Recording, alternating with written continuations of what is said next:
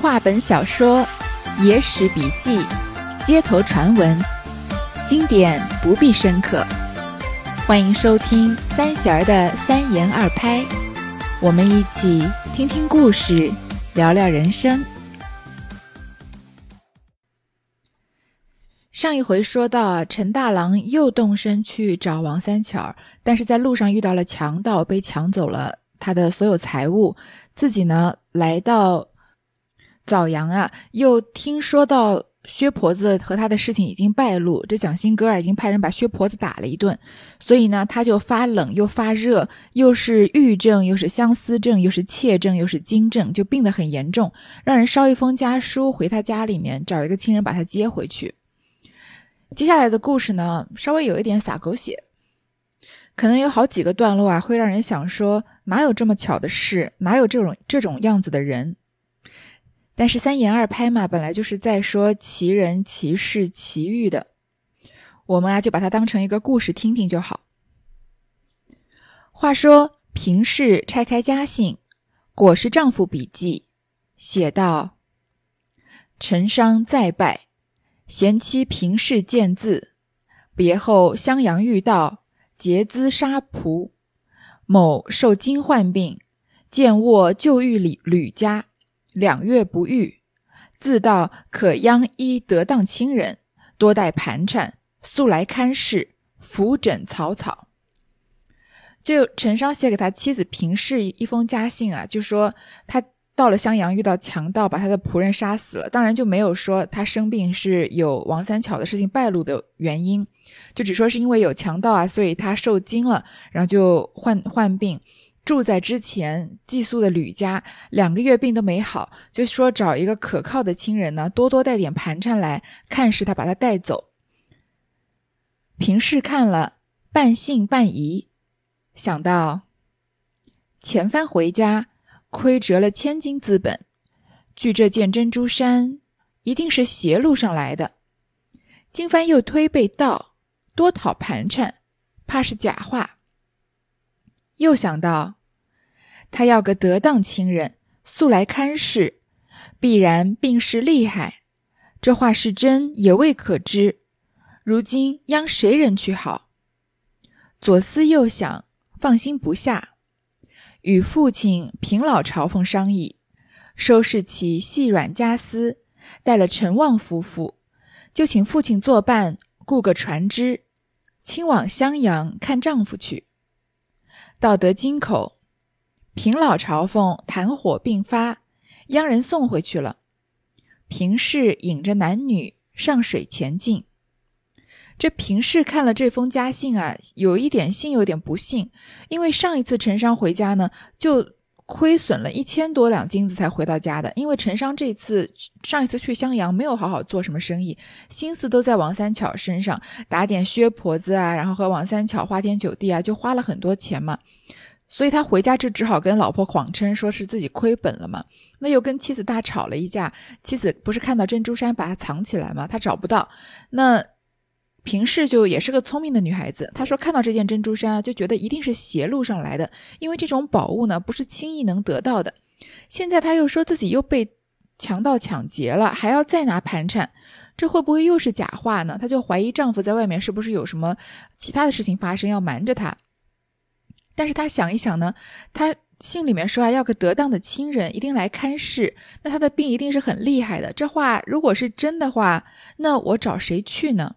所以平氏也是个挺有头脑，他跟王三巧比起来是个挺有头脑的人。他知道合理的怀疑，但是他又怕耽误了大事情，所以就也是在想着要救她的丈夫的。这里我们也是为蒋新哥说一声不争气啊！你看陈商这个人，他才离家没多久，遇到了强盗两个月吧，他找人带信回去。平时就收到信了，这蒋新哥出去两年多两三年，怎么也不能捎一封家信回家。如果他中间有频繁的家信回去的话，以三巧这种单纯的性格，也不一定就这么好被陈商和薛婆子骗到的。也许她就会死心眼的等她丈夫回家了，对吗？但是现在说什么都为时已晚。这平氏啊，就和他和他的父亲平老朝奉商议，所以他的父亲呢，也算是个当地的富甲一方的有钱人，也是个朝奉。他收拾了点东西啊，带了陈旺夫妇。这陈旺具体是谁不知道，但他也姓陈，所以应该是陈商家的亲戚。就他们一起雇了船只去襄阳看她看她丈夫去，但还没到襄阳啊，平氏的丈夫呃平氏的父亲这个平老朝奉痰火并发，因为年纪大了嘛，有一些病，然后就让他就把就把他人送回去了，所以平氏就跟着陈旺继续向襄阳出发。不一日，来到枣阳城外，问着了旧主人吕家，原来十日前陈大郎已故了。吕公赔些钱钞，将就入殓。平氏哭倒在地，良久方醒，慌忙换了孝服，再三向吕公说：“欲待开棺一见，另买副好棺材，重新殓过。”吕公执意不肯，平氏没奈何，只得买木做个外棺包裹，请僧做法事超度，多焚冥资。吕公以自索了他二十两银子谢仪，随他闹吵，并不言语。终于啊，到了枣阳城外，来到了旧主人吕家。原来十日之前啊，陈大郎就已经病故了。你看陈商和王三巧的这一段啊，写的这么长，这么巨细靡遗，但是他的死啊，写的特别的潦草，就说十日之前已经死了。他从他生病到死啊，也就两三段的时间不到。这吕公呢，就给了些钱让。让人把这个陈大郎入殓了。平氏看到她丈夫去世了呢，就哭倒在地，很久才清醒过来。换了校服啊，就跟这个吕氏吕公说，能不能把棺材开开，让她见她丈夫最后一面。她也好呢，另买一副好的棺材，重新把她丈夫收殓了。那吕公就不愿意，因为他想赶快把这个麻烦解决了嘛。那平时没有办法，只好买了好的木头，在原来的这副棺材外面呢，把它重新包装一下，就是。好像是一副好棺材，但它内里的棺木是很很普通的棺材。然后请僧人做法事超度，又给她丈夫焚了很多纸钱。所以这平氏对她丈夫还是有感情的，因为她虽然在她丈夫临走之前最后一次两个人是大吵一架，然后她看到丈夫的信啊，家信又有一些半信半疑，但她丈夫死了，她还是很难过的，而且她想要让她丈夫这个风风光光的下葬。这吕公呢，还问平氏要了二十两银子谢礼，然后就随便她该干嘛干嘛，就怎么样收敛她丈夫，她都不管了。过了一月有余，平氏要选个好日子扶柩而回。吕公见这妇人年少姿色，料是守寡不忠，又且囊中有物，思想儿子吕二还没有亲事，何不留住了他，玩起好事，可不两便？吕公买酒请了陈旺，央他老婆委屈进言，许以后谢。陈旺的老婆是个蠢货，哪晓得什么委屈，不顾高低，一直的对主母说了。平氏大怒，把他骂了一顿，连打几个耳光子，连主人家也数落了几句。吕公一场没去，敢怒而不敢言，正是。羊肉馒头没得吃，空叫惹得一身骚。过了一个多月啊，这平氏呢想要选一个良辰吉日扶她丈夫的灵柩回去，但是她客她丈夫陈商客宿的这个吕公呢，他看到平氏啊年少姿色，因为平氏也很年轻嘛，因为陈商也就跟蒋兴哥差不多大，那其实平氏跟王三巧是差不多年纪的，只不过。因为这个小说里面对平氏的外貌没有过多的描写，所以我们总她出场的时候就是以一个妇人的形象出场，所以我们总觉得她可能是一个中年女子，但她其实不是，也就是个二十出头的年轻女孩，而且长得也是不错的。这吕公呢就想说，她守寡也可能守寡守不到底的，肯定要改嫁，而且啊，她不是带了钱来的吗？所以她家里又挺有钱，她她父亲是个朝奉嘛，所以她想自己的儿子啊吕二还没有成亲呢，不如就留住他。把这个平氏收到他们家来，这样不是好事吗？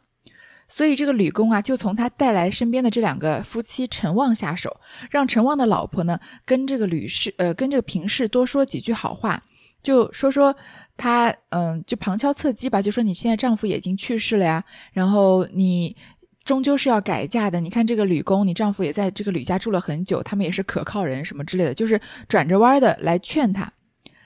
然后就还给他许了很厚的礼，说如果这个事情成了，我给你很多的钱。但是陈旺这个老婆呢是个蠢货，他这个人智商情商双低，哪里晓得什么委屈？这个委屈不是说委曲求全的那个委屈啊，就说不知道怎么弯弯绕绕，他就直接跟跟着平氏说了，说，哎，这个吕氏啊，想让你嫁给他二儿子，怎么样啊？这平氏听到当然是大怒了，因为如果旁敲侧击、侧击委婉的说呢，是另外一种处理方式，不管你愿意还是不愿意。就像薛婆子，你看薛婆子为了劝服王三巧，布了多大一个局啊！先从他家对面的那个当铺开始。从讨价还价开始吸引他注意，然后又去他家，又故意把箱子放在那儿啊，又把伞放在那儿不拿，故意下雨天去找他，让让他借宿一宿，跟他成为朋友，又说家里面呃夏天太热，然后去他家借宿，对吧？下布了这么大一盘棋，你想想看，如果薛婆子直接就哐哐敲王三巧的门，说，哎，我跟你说啊，那边有一个男的叫陈商，他想过来跟你偷情，你要不要？那即使是蠢如王三巧的女孩，她一定也是会当场大怒，会骂他的，对吗？那陈旺的老婆就和薛婆子的段位差了 几百个陈商在中间了，这平时就也很生气，他就把他骂了一顿，就打了他几个耳光子，还数落了吕公他家。这吕公呢，就一场没去。现在这个事情肯定也不可能成了，因为直接撕破脸了嘛。敢怒不敢言，就说了下面作者说这句俗语啊，没什么好解释。羊肉馒头没得吃，本来想吃羊肉就馒头的，但是没吃到羊肉，就空惹得一身骚。就说便宜没占成啊，就落了一个坏名声，还被这个平氏就给抱怨上了。吕公便去撺掇陈旺逃走，陈旺也思量没甚好处了，与老婆商议。教他做脚，里应外合，把银两首饰偷得沁尽，两口儿连夜走了。吕公明知其情，反埋怨平氏道：“不该带这样歹人出来，幸而偷了自家主母的东西，若偷了别人家的，可不连累人。”又嫌着灵柩爱他生理，叫他快些抬去。又到后生寡妇。在此居住不便，催促他起身。平氏被逼不过，只得别另下一间房子住住了。故人把灵柩移来，安顿在内。这凄凉景象，自不必说。这吕公呢，他没有办法把这个平氏许给他的二儿子，所以他就想报复他，就撺掇陈旺和他老婆啊逃逃跑。这陈旺想想看。这门亲事没说成，那吕公许给他的厚礼也拿不到了，那也没什么好处可捞了，所以他们夫妻俩也不是什么正经人，又也也是这种又蠢又坏的人，就和他老婆商议啊，两个人里应外合，他老婆呢去偷平氏的东西，把银两啊、首饰啊全部都偷的精光。他说啊，偷的罄尽，这个罄字呢是罄竹难书的罄，就是用尽用完的意思，就是把他东西全部都偷完了。因为罄竹难书，我们都知道古代是用竹子写字嘛，就说把竹子全部都用完了，都很难写完全他的罪行，所以这个罄就是用尽的意思。还有一个词啊，叫售罄，就是东西全部都售卖完了的意思，对吧？就说把平平氏身边的东西也偷的差不多了，然后两个人就连夜逃跑了。这个吕公呢，他明明知道是他撺掇的。陈旺的夫妻两个人偷东西逃跑了，反而在这里怪平氏，说你怎么能带这种坏人出来呢？幸好啊，只不过是偷的你的东西，如果偷到我家，那不就连累了我了吗？然后呢，他又嫌这个灵柩啊碍了他的生意，因为觉得棺材不吉利嘛，叫他赶快抬走。他就明知道现在平儿平氏身边没有人，也没有钱了，就又要赶他走，就是把人家逼得走投无路嘛。而且又说啊，你这个后生寡妇，你刚失去了丈夫，你在这里住着也不方便，就让他赶快起身。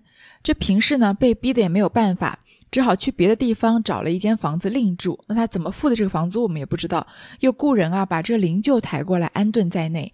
这个凄凉景象啊，自不必说。你想想看，平氏一个人也是一辈子被呵护的很好的，也是像王三巧一样，先是在自己的父母家，然后呃嫁了陈商，都是在自己的老家那里。后来来这里找她的丈夫，她丈夫已经去世了，然后身边的人呢还要把她等于是半卖半送吧，要把她许配给主家的二儿子，自己不同意啊，身边的人就偷了她的钱跑了，这主家的人又要把她赶走，然后又说又怪她，她只好另外租一个房子，这房子里呢只有她一个人无依无靠的在枣阳又不认识人，还有她丈夫的灵柩，里面是她丈夫的尸体，所以这个景象确实是很凄凉，对于一个女人来说也是很艰难的。贱婢有个张七嫂，为人甚是活动。听得平氏啼哭，时常走来劝解。平氏又时常央他点卖几件衣服用度，极感其意。不够几月，衣服都点尽了。从小学得一手好针线，思量要到个大户人家教习女工度日，再做屈处。正与张七巧，正与张七嫂商量这话。张七嫂道：“老身不好说的，这大户人家不是你少年人走动的，死的没福子死了，活的还要做人。你后面日子正常里。”终不然，做针线娘了得你下半世。况且名声不好，被人看得清了。还有一件，这个灵柩如何处置，也是你身上一件大事。便出令房前，终究是不了之举。平氏道：“奴家也都虑到，只是无计可施了。”张七嫂道：“老身倒有一策。”娘子莫怪我说，你千里离乡，一生孤寡，手中又无半点钱，想要搬着灵柩回去，多是虚了，多是虚了。莫说你衣食不周，到底难守，便多守的几日，亦有何意？依老身愚见，莫若趁此年轻美貌，寻个好对头，一夫一妇的随了他去，得些彩礼。就买块土来葬了丈夫，你的终身又有所托，可不生死无憾。平氏见他说的敬礼，沉吟了一会，叹口气道：“罢罢，奴家卖身葬夫，旁人也笑我不得。”张七嫂道：“娘子若定了主意时，老身现有个主儿在此，年纪与娘子相近。”人物齐整，又是大富之家。平氏道：“他既是富家，怕不要二婚的。”张七嫂道：“他也是续弦了，原对老身说，不拘头婚二婚，只要人才出众。似娘子这番风姿，怕不中意。”原来张七嫂曾受蒋新歌之托，央他访一头好亲。因是前妻三巧儿出色标致，所以如今只要访个美貌的。那平氏容貌虽不及得三巧儿，论起手脚伶俐、胸中敬畏，又胜似他。张七嫂次日就进城与蒋新根说了，新根闻得是下路人，愈加欢喜。这里平氏分文彩礼不要。只要买块好地，殡葬父亲要紧，呃，殡葬丈夫要紧。张七嫂往来回复了几次，两相依允。这平氏借住的地方呢，隔壁有一个人叫张七嫂，是一个中年女子吧，为人很是活动。就是周围邻居的事情，他都知道的很清楚，而且可能心地很善良，很喜欢帮助人，就是也有点像薛婆子一样。但是张七嫂呢是个好人，她听到这个平氏啼哭啊，就常走过来劝解她。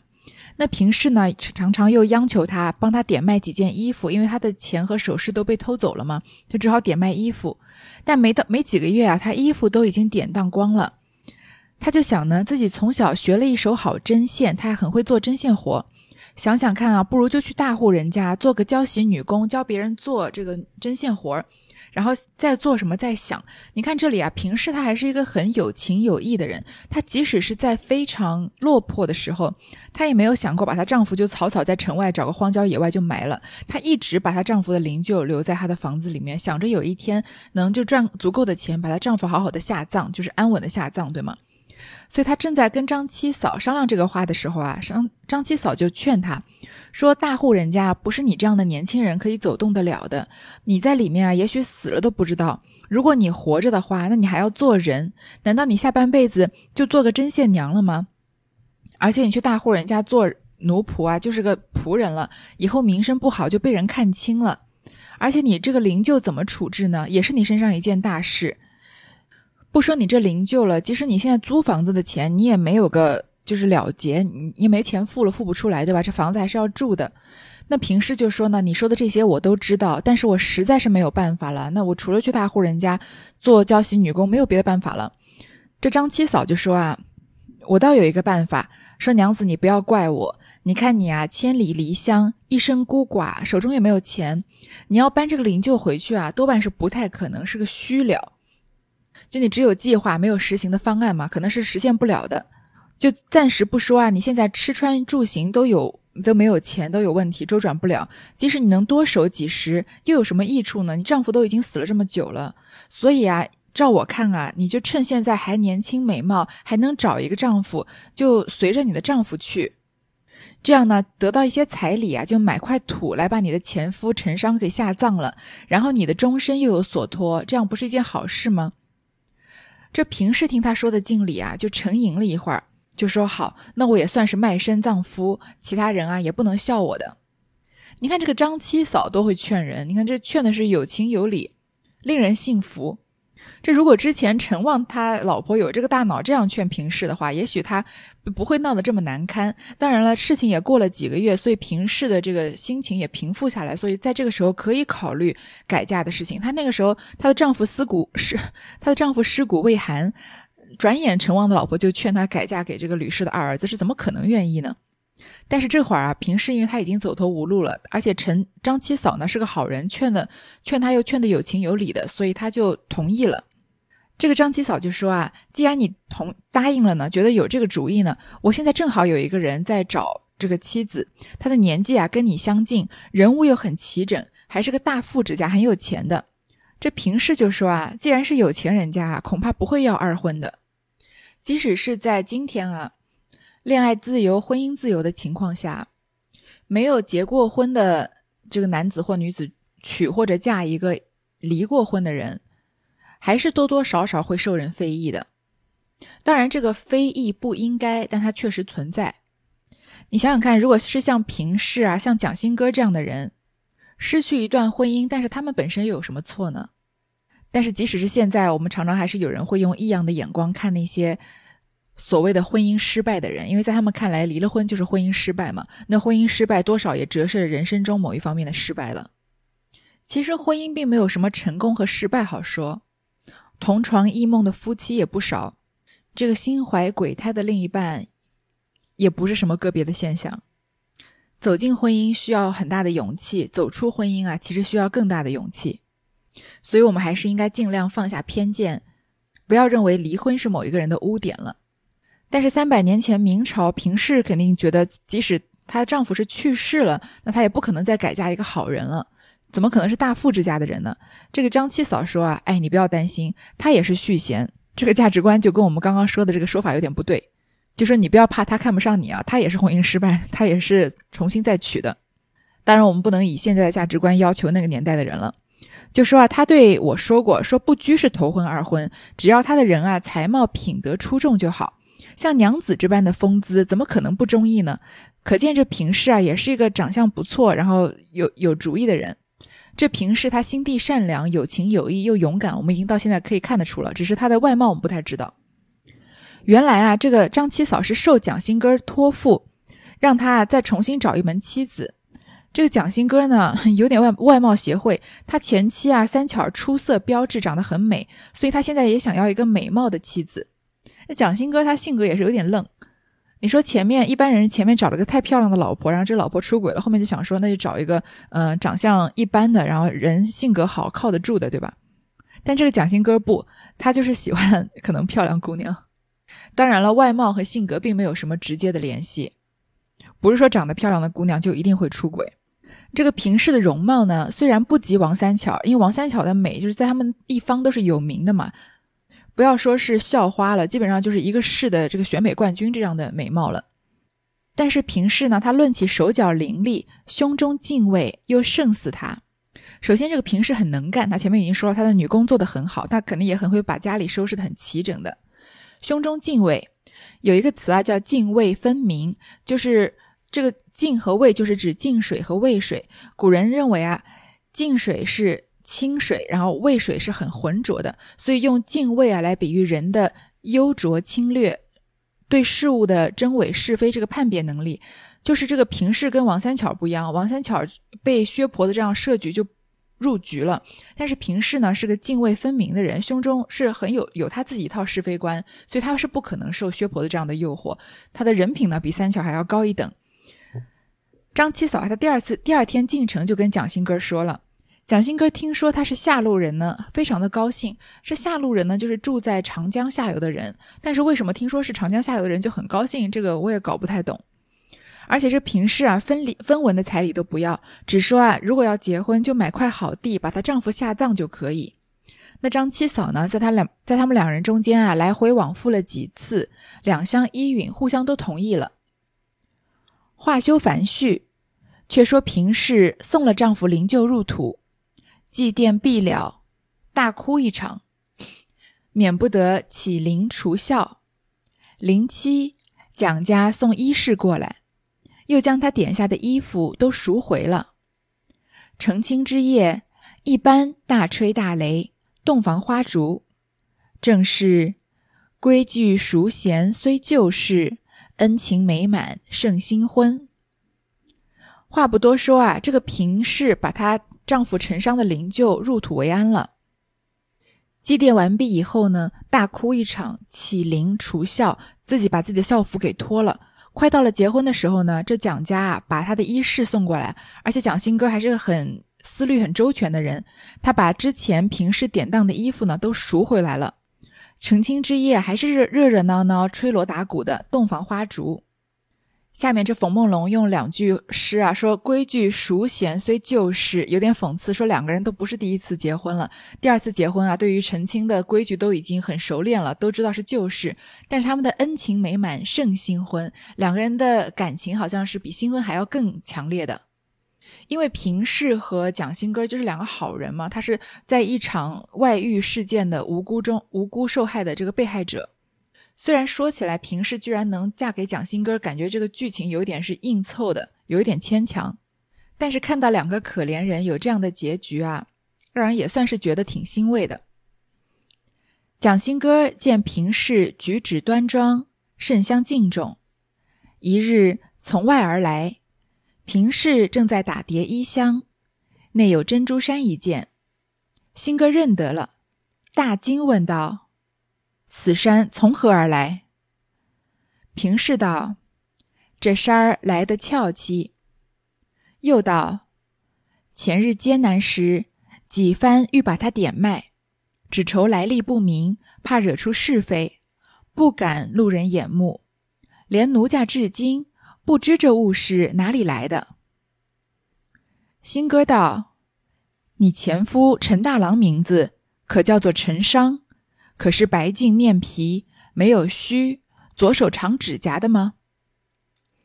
平氏道：“正是。”蒋新哥把舌头一伸，合掌对天道：“如此说来，天理昭彰，好怕人也。”平氏问其缘故，蒋新哥道：“这件珍珠衫原是我家旧物。”你丈夫奸骗了我的妻子，得此山为表记。我在苏州相会，见了此山，始知其情。回来把王氏休了，谁知你丈夫客死。我今续弦，但闻是徽州陈客之妻，谁知就是陈商，却不是一报还一报。平氏听罢，毛骨悚然。从此恩情甚笃，这才是蒋新歌重会珍珠山的正话。诗曰：“天理昭昭不可欺，两妻交易孰便宜？分明欠债偿他利，百岁姻缘暂换时。”蒋新歌看到这平氏啊，举止很端庄，一直都很敬重他。有一天呢，他从外面回来，平氏正在打点衣服。看到里面的珍珠衫，这珍珠衫不是蒋新哥家的传家之宝吗？他就大惊，就说：“你这个珍珠衫是从哪儿来的呀？”平氏就说：“啊，这个珍珠衫来的也很蹊跷，就把之前陈商的带回来这个珍珠衫啊，夫妻两个人争吵、赌气、分别的事情，跟蒋新哥说了一遍。”又说呢，之前很艰难的时候啊，他其实是想着去大户人家做女工，都没有想说把这个珍珠衫给卖掉，因为呢，他怕他来历不明，惹出是非来，所以不敢露人眼目。这蒋新哥啊，就是问平氏说：“你丈夫，你前夫这个陈大郎是不是叫陈商？然后说他的外貌特征，平氏就说是的。这蒋新哥把舌头一伸，我们还以为伸舌头是现代人才有的这种惊讶时候的反应，其实这是可能是呃人的本能吧。就是双手合十，对天说道啊，这个天理昭彰啊，好怕人也。这老天爷真的是有点吓人了，把这个事情做的这么巧合，这因果报应嘛。平时就问他缘故，蒋新哥啊就是把这个珍剑珍珠山是他的传家之宝啊，把。她的丈夫前夫陈商奸骗了王三巧的事情啊，把这个珍珠山给他。然后我在苏州遇到了陈商，怎么见到这个珍珠山？回来知道他们两个人有有奸情，把王氏休的事情就完完整整的告诉了平氏一番，还说谁知道你丈夫客死？我现在续弦，我续弦只知道是徽州陈客之妻，谁能想得到就是陈商呢？因为姓陈的太多了，对吧？这难道不是一报还一报吗？平时也觉得这个老天爷的安排让人觉得有点毛骨悚然，但是两个人因为这件事情啊，恩情愈笃，两个人感情越来越好了，可能是颇有一点同病相怜的意思。说这才是啊，蒋新哥重会珍珠山的正话。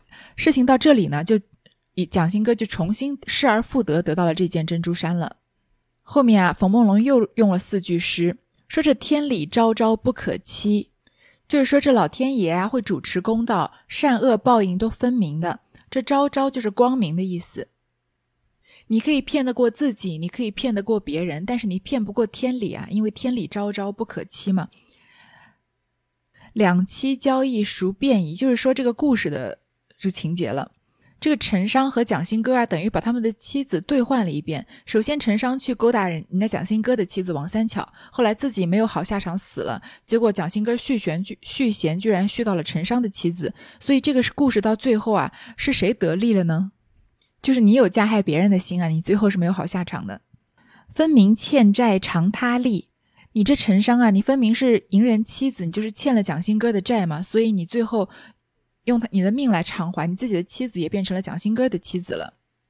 百岁姻缘暂换时，本来夫妻两个人成婚的时候啊，都觉得两个人要白头偕老，有百一百年的姻缘的。但是没想到啊，这对姻缘呢是机缘巧合啊，换了一对夫妻的姻缘了。